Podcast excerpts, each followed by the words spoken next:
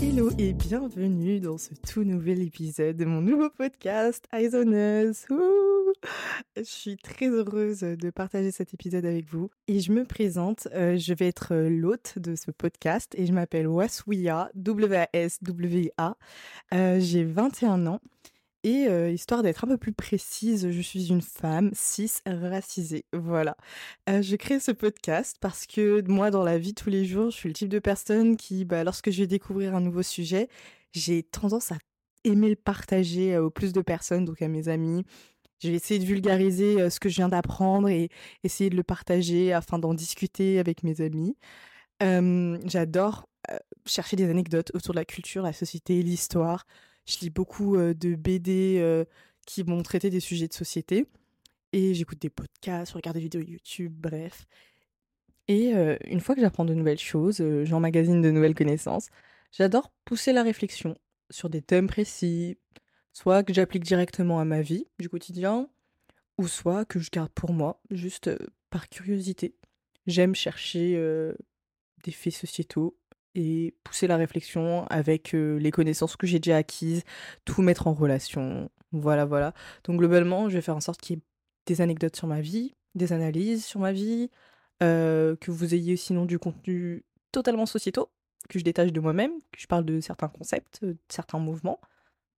Ou des fois, je vais pousser la réflexion en vous donnant, par exemple, des sujets de réflexion philosophique, de société, bref. Pour vous donner des exemples de plus gros thèmes de réflexion, ça m'est déjà arrivé d'essayer de me renseigner sur l'origine du patriarcat.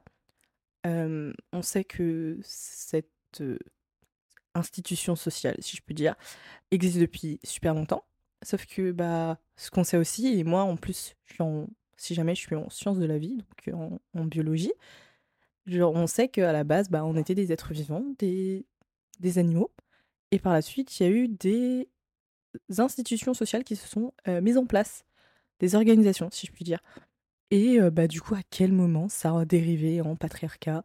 À quel moment on a eu une binarité du genre qui a été faite?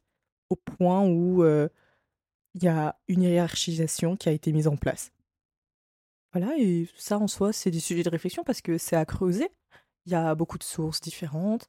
Tout n'est pas concrètement posé. Personne n'a la réponse euh, 100% sûre. Ou peut-être, et je suis pas au courant, donc on va chercher. Et c'est pas énormément non plus connu dans, dans la sphère publique. Personne n'a cette. Personne n'a de date en tête, personne n'a d'événement en tête. Voilà, donc ça c'est un petit exemple. J'ai aussi longtemps essayé de comprendre le noyau, si je puis dire, de l'amour, dans le sens où si on observe, donc de mon point de vue, j'ai observé que dans plusieurs sociétés, on peut voir différentes façons d'aimer.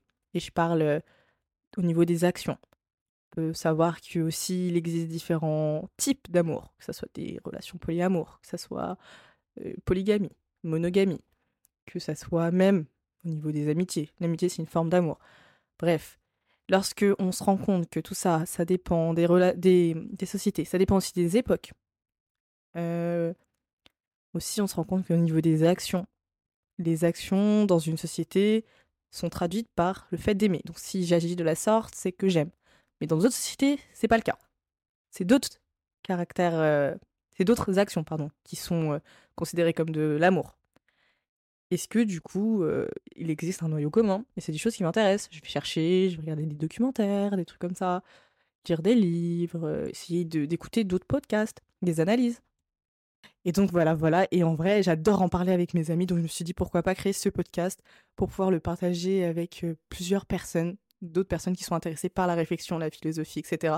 Et même si vous n'êtes pas intéressé hein, par ce genre de sujet, des fois, euh, en fonction de la manière dont c'est expliqué, ça peut attirer l'attention et euh, on peut se rendre compte, ah bah j'ai bien aimé écouter ce podcast, alors qu'à la base c'est un sujet qui m'attire pas du tout.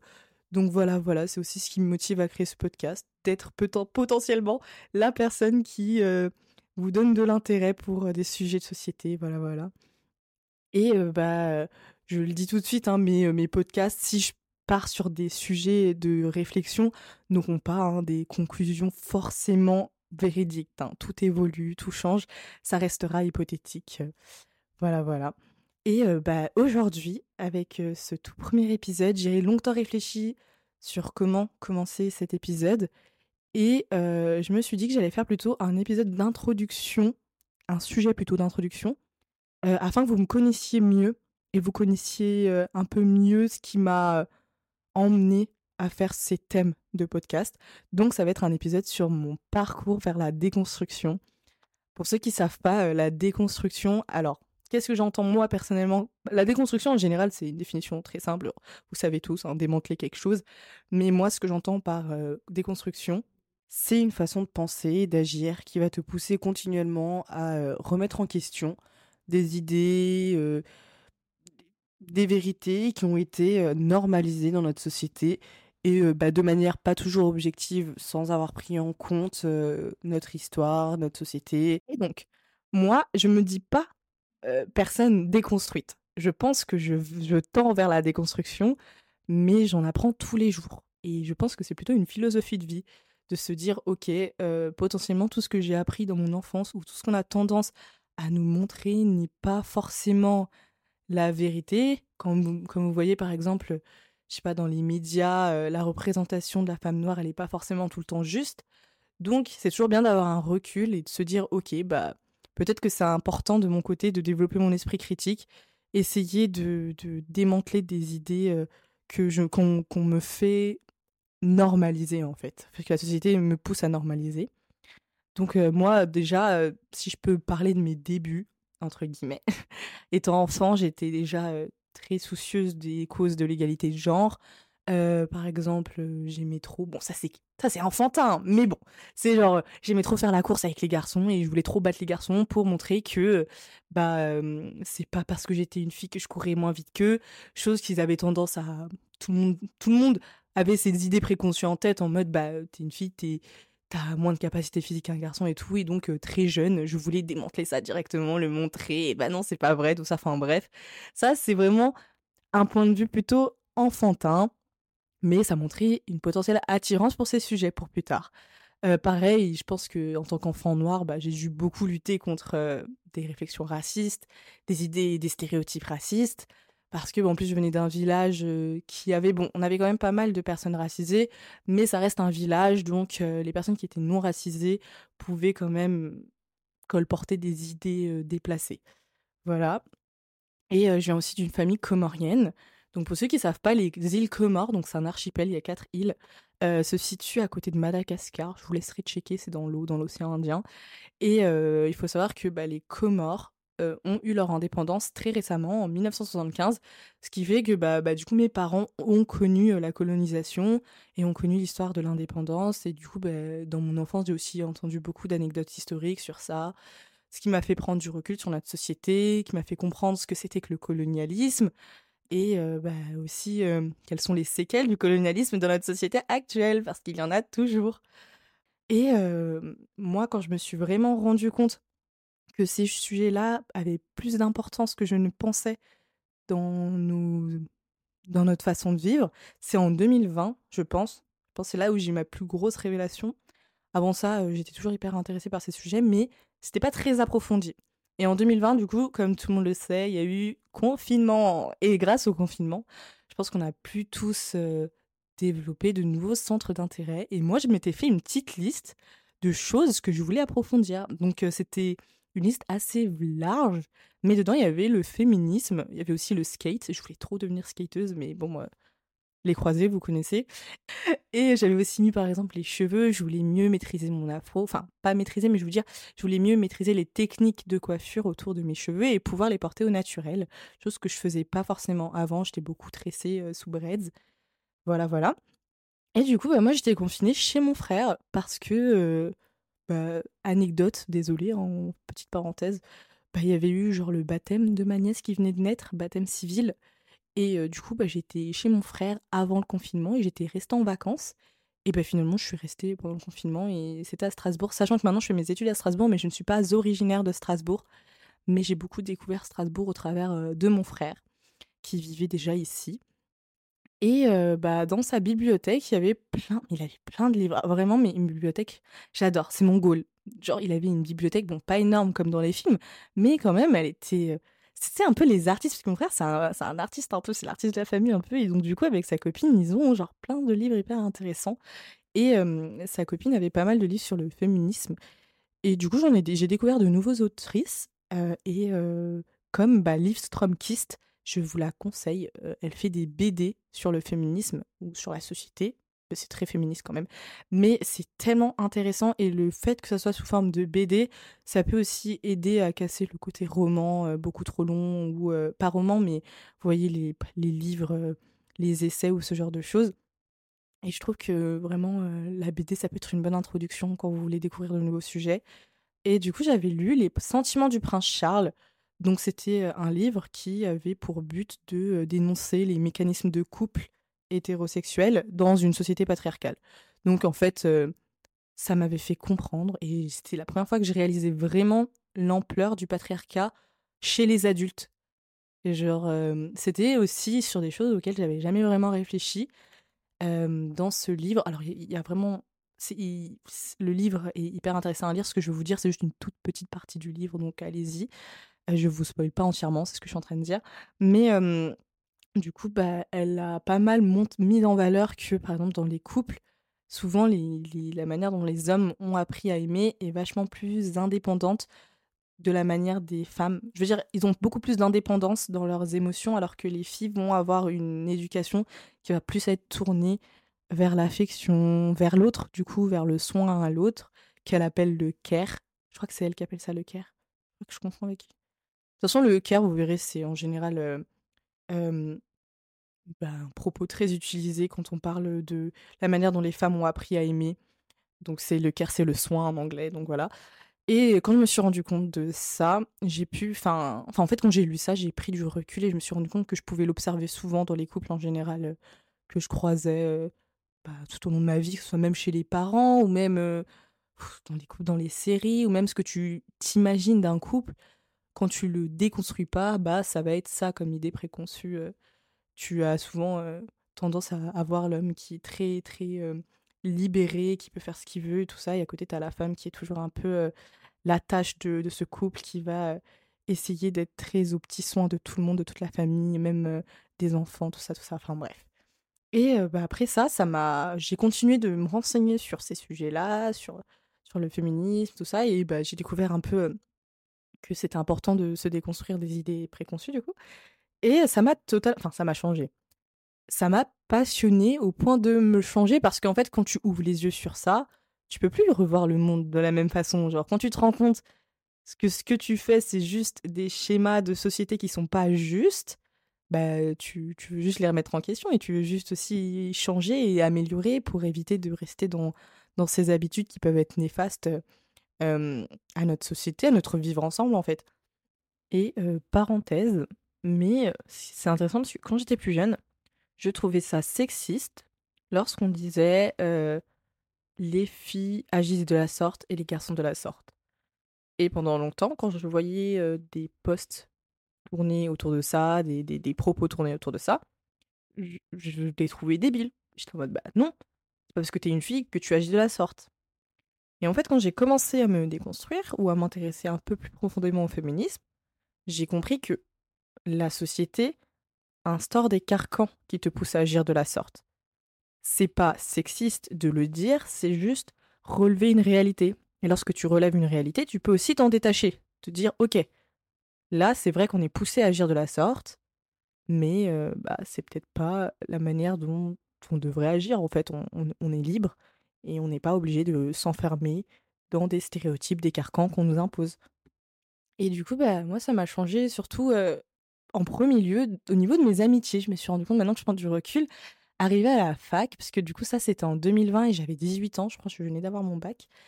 Et du coup, arrivé à la fac, j'ai commencé à nouer des amitiés qui, avec qui je pouvais partager ça. Parce que du coup, bah, en fait, je pense j'ai toujours eu cette personnalité de partage, de partage d'informations. Dès que j'ai un truc en tête, il faut que je le partage. Si je connais un truc de plus que toi, bah, tu vas le savoir aussi. Comme ça, bah, tu le sauras. Genre, je trouve ça trop bien de pouvoir donner tout ce que je sais aux gens et j'adore faire ça.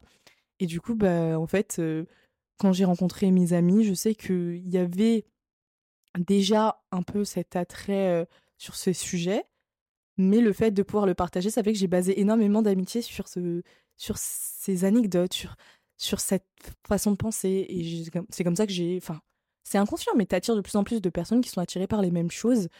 Et voilà, donc, contrairement au lycée où je pense que j'avais des amitiés qui étaient très bien, mais je veux dire, basées sur d'autres valeurs, arrivé à la fac, j'ai beaucoup attiré des, personnes qui aimaient la déconstruction comme moi. J'ai aussi intégré des associations et même ça m'a fait remettre en question ma façon, façon d'exprimer. Quand je me suis rendu compte que même par exemple une blague peut être basée sur, d'un, sur du racisme intériorisé, j'ai appris à... En fait, quand tu t'en rends compte, ça vient de toi-même de te dire, je m'oblige pas à ne à ne plus faire de blagues racistes, ce genre de trucs, mais c'est juste que maintenant que je sais que ça provient de racisme, je ne vois plus l'utilité d'utiliser. Euh... Je dis pas que je faisais des blagues racistes tous les jours, hein, c'est pas ça, c'est que je me suis rendu compte que dans notre vocabulaire, il y avait des choses qui provenaient de, racisme intériorisé, il y avait des remarques, des réflexions qui n'étaient pas forcément justes. Par exemple, euh, moi-même, j'en recevais sur mes cheveux afro, par exemple. Euh, j'ai beaucoup. Franchement, j'en ai beaucoup entendu, mais euh, surtout bah, tu, bah, dis donc, tu t'es pas coiffé aujourd'hui. C'est des choses, j'entendais, ou genre, t'as mis les doigts dans la prise pour te coiffer. Enfin, bref. Souvent, en fait, je pense que la plupart des gens savent maintenant que c'est du racisme intériorisé, mais pour ceux qui comprennent pas en quoi ça l'est, c'est parce que ben, les remarques sur les cheveux afro sont souvent très négatives. Et en fait, tu comprends que la femme afro est souvent dévalorisée, en fait. Et sachant qu'il y a des critères de beauté qui sont très occidentaux dans notre société, quand tu des cheveux qui, qui, sont différents des critères de beauté qui sont acceptés, et bah forcément tu vas prendre des remarques négatives. Du coup, tu sais que ça provient de critères de beauté qui sont à la base racistes. Et donc cette blague qui provient de du fait qu'on ne connaît pas tes cheveux, donc on va, s'en moquer, c'est parce que bah, les critères de beauté ne sont pas faits pour accepter tes cheveux dedans. Donc forcément, euh, les gens ont des remarques déplacées, ils se rendent même pas compte en quoi c'est déplacé. Mais toi, ça fait juste, ça te rappelle juste que ah bah je fais pas partie des critères de beauté, ou même à l'inverse, mes, traits de, de personne sont des choses moquées en fait, genre chose qui est pas du tout agréable comme ressenti. Et en parlant de critères de beauté, ça aussi j'ai appris à les déconstruire. quand on prend du recul et qu'on entend aussi souvent des gens dire ah mais moi j'ai une préférence pour telle telle ethnie, telle origine, moi je date pas cette origine, je date cette origine plutôt et tout. Avec du recul, tu te rends compte que ça provient aussi de d'un stéréotype raciste. Parce qu'à partir du moment où tu fais une préférence entre les communautés ou entre les origines, c'est que en fait inconsciemment tu généralises une origine. Ah non mais moi je pourrais pas date cette origine. Pourquoi bah, Pourquoi en fait Genre est-ce que tu pars du principe qu'ils se ressemblent tous? C'est quoi le tu vois? Donc forcément les critères de beauté sont basés sur quelque chose de. Enfin, les préférences de beauté, c'est basé sur des choses qui sont racistes. Enfin, quand je parle de préférence, c'est quand c'est basé sur l'origine. Pas quand c'est basé. C'est sûr que les origines peuvent avoir des, traits du visage particuliers en fonction de l'origine, mais vous pouvez pas généraliser. Hein. Il y a des gens qui ont des nez plus longs que d'autres et ils ont la même origine. Donc, c'est pour ça. Genre, quand on. J'ai pris, déjà appris à prendre du recul sur ça je me suis rendu compte aussi que mes critères de beauté étaient coloristes.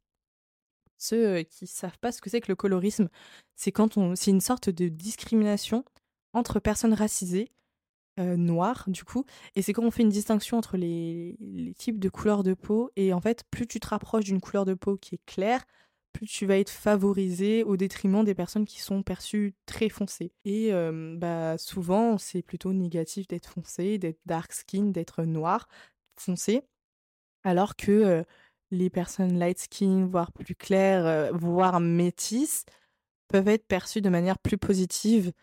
Par exemple, vous connaissez ma famille d'abord? J'attends une réponse. Hein. Je pense que vous connaissez tous ma famille d'abord.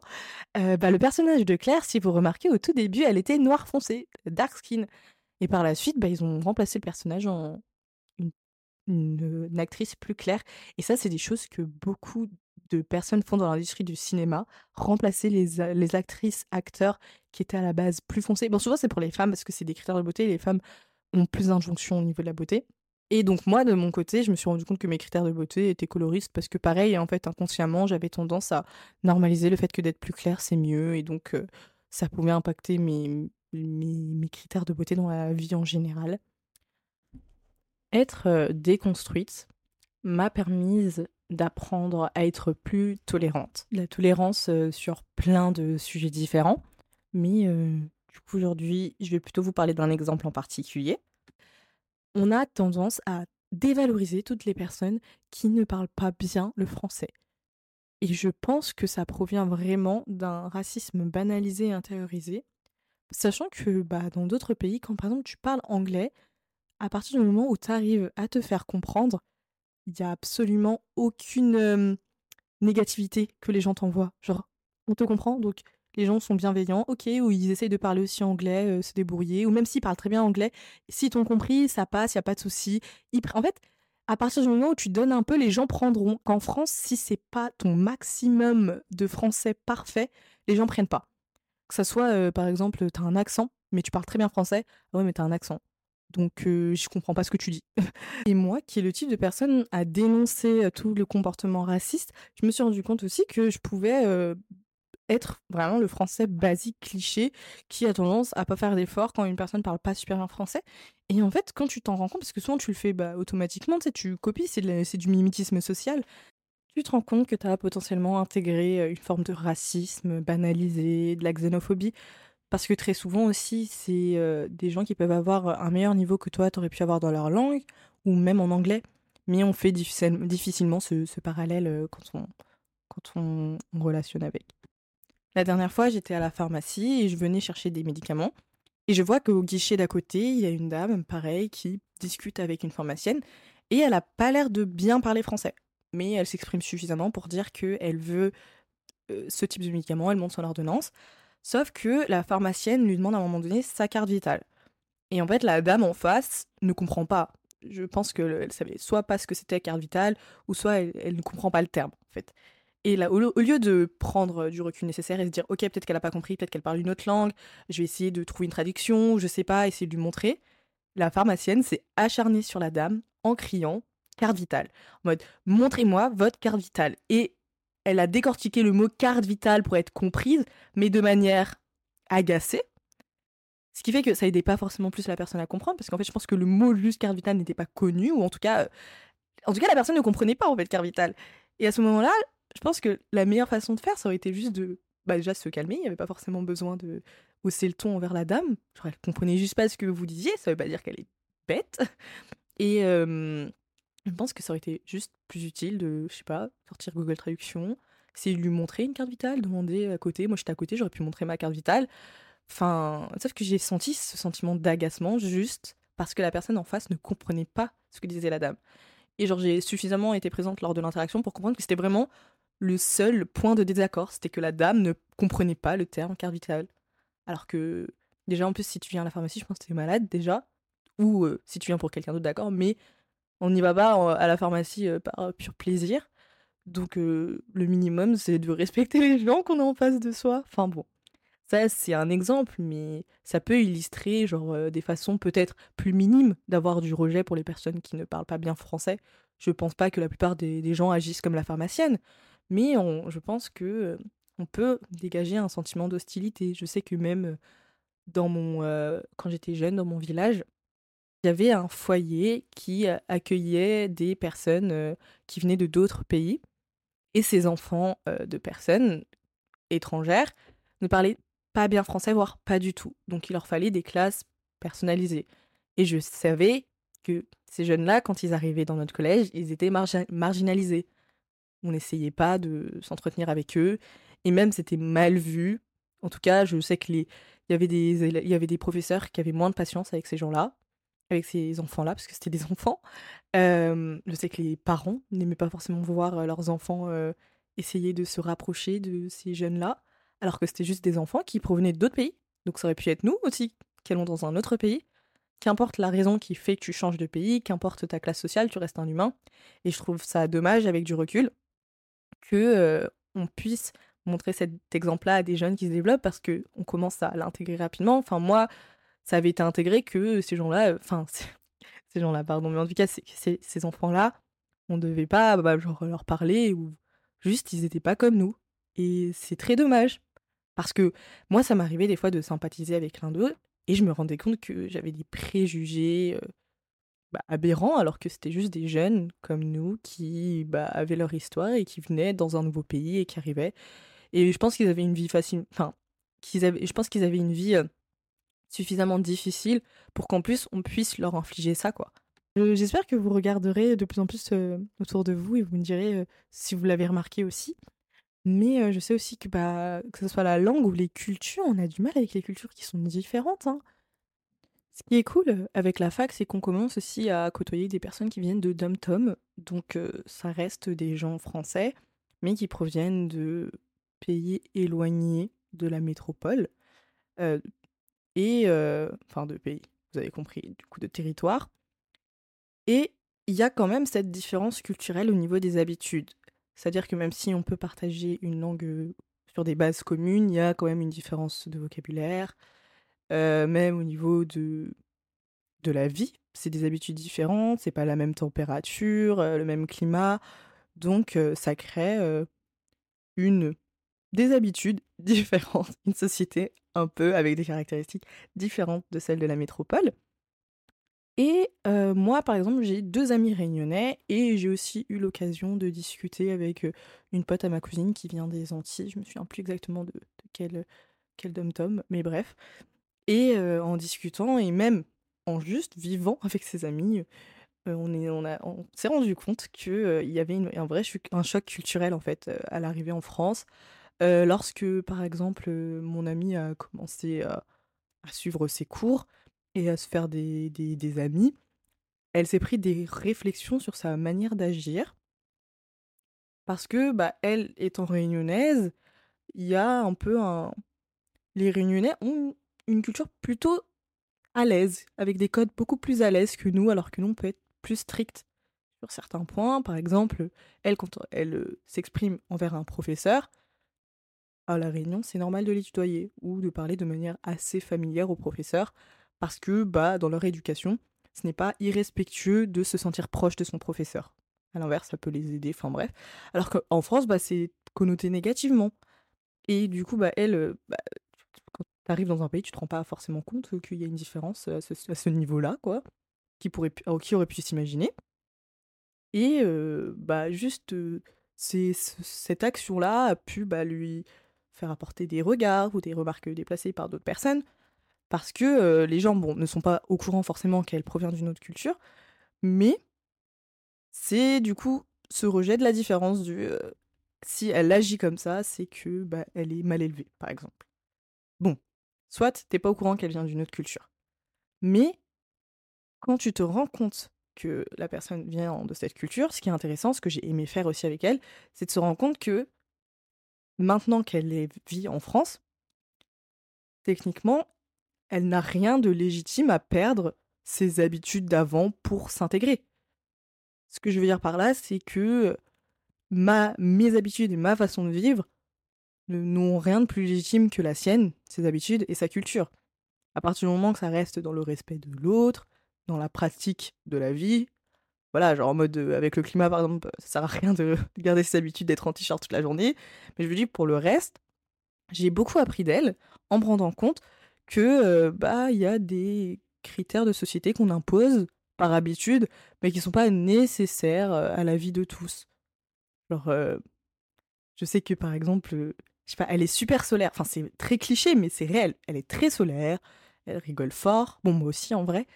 Et bon, à partir du moment où c'est pas pour casser les oreilles de quelqu'un qui n'a rien demandé, on peut rigoler fort sans, souci, tu vois. Et je sais que ça, ça peut être mal vu. Bah, dans notre culture française, t'es plus strict, moins bruyant, et à l'inverse, quand t'es bruyante, même moi, hein, qui est française et née en France, je proviens de parents, je proviens, je proviens d'un foyer qui a des origines comoriennes, donc forcément, nous aussi, on est très bruyant, on vient des îles aussi. Donc euh, moi, je l'ai vécu, le, truc du euh, parle moins fort. Oui, je comprends, à partir du moment où ça dérange des personnes, je peux comprendre mais c'est pas parce que je parle plus fort que d'autres je suis une personne désagréable, que euh, on doit m'envoyer de la négativité à partir du moment où je reste fidèle à moi-même, dans la limite de l'atteinte de, des libertés d'une autre, bah, il n'y a rien de. Il y a rien de compromettant. Je veux dire, on n'est pas obligé d'imposer une sorte d'intégrité parfaite à des personnes qui ont d'autres habitudes culturelles. Et je trouve ça beaucoup plus intéressant, parce qu'on a aussi beaucoup à apprendre de personnes qui n'ont pas la même culture, et inversement. Moi, j'ai beaucoup appris de ces amitiés-là, et même juste en discutant avec, par exemple, l'amie de ma cousine, je me suis rendu compte qu'elle pouvait aussi faire face à des situations, par exemple au travail, où elle se prenait des, bah, des remarques, parce qu'elle était très à l'aise avec les clients. Je sais qu'elle travaillait dans le contact client, dans la relation cliente, et bah elle, elle a l'habitude de s'exprimer de manière à l'aise, en fait. Genre, il y a moins de barrières avec la personne qu'elle connaissait pas. Et je peux comprendre que ça peut gêner des personnes, enfin, ça peut gêner les clients. Mais s'il n'y a pas de retour négatif de la part d'un client, ça sert à rien en tant que responsable de faire ce type de remarques. Je pense que on est tous différents. À partir du moment où ça reste dans le respect de l'un et des autres, faut aussi se prendre, enfin, faut aussi prendre du recul et se dire, ok, ma culture n'est pas supérieure à celle de l'autre. Et bah, des fois, il faut juste accepter la différence et, voilà. Et accepter aussi qu'une autre façon de voir la différence n'est pas normale, enfin, peut être biaisée en fait. Donc voilà. Donc globalement, pour finir avec cet épisode, mon parcours vers la déconstruction m'a permis déjà d'accepter que notre histoire est potentiellement, est potentiellement biaisée, que je suis potentiellement biaisée. Et du coup, ça m'a permis de prendre un vrai recul et remettre en question des habitudes sociales. Et voilà, bah, c'est pour ça que je pense que c'est important de prendre en compte dans notre, dans notre quotidien que nos actions ne proviennent pas forcément de choses qu'on pense à la base juste. Et il faut remettre en question tout ce qui est des idées préconçues, acquises, ça peut nous aider dans notre quotidien et je trouve que c'est hyper important et ça nous aide à avoir une société encore meilleure pour les générations à venir. Et je suis genre grave convaincue que avoir cette façon de penser peut aider encore plus dans l'éducation qu'on va donner à nos enfants plus tard et dans la tolérance et que ce soit dans la différence. je pense que c'est encore plus important d'avoir un esprit qui se dit toujours ouvert à évoluer. Comme ça, on ne deviendra pas des vieux cons, pardon. Bref. Et c'est pour ça aussi que je pense que certaines personnes ne veulent pas entendre quand il y a des questions de genre qui sont remises en cause, ou que ce soit la non-binarité ou la transidentité. Parce qu'en vrai, les gens restent dans leur confort, malheureusement. Je parle, je parle surtout des anciennes générations, parce que bah, ils ont une organisation de société qui est installée dans leur esprit, et ça peut genre chambouler toute leur organisation parce qu'en fait on la remet en question. Mais la remise en question, je trouve ça important et intéressant. Je pense que plus vite on l'acquérit en se disant ok, en vrai notre société elle est pas 100% juste, elle est quand même biaisée. Et plus vite on acquérit le fait de toujours remettre un peu en question, mieux ce sera dans le vivre ensemble parce que bah, à partir du moment où tu t'acceptes que ta vérité n'est pas absolue sur plein de faits, hein, ça peut t'aider à, avoir un esprit aussi plus critique et toi-même avoir des ajustements, des agissements plus justes. Donc voilà, c'est la fin de ce tout premier épisode. Euh, j'espère que ça vous a plu. J'espère avoir euh, touché votre intérêt ou piqué votre intérêt. Et voilà, vous pouvez me retrouver sur les réseaux sociaux, sur Instagram, sur mon compte Instagram euh, Waswia, W-A-S, sauf que cette fois-ci j'ai mis 3 i, donc W-A-S-W-I-I-I-A. Et bon, bah à voir hein, si peut-être je créerai un autre Instagram pour ce podcast. Je verrai. En tout cas, merci de m'avoir écouté. Ça me fait très plaisir si vous êtes encore là jusqu'à la fin. Et on se retrouve pour un nouvel épisode très bientôt. Voilà, à la prochaine. Ciao, ciao.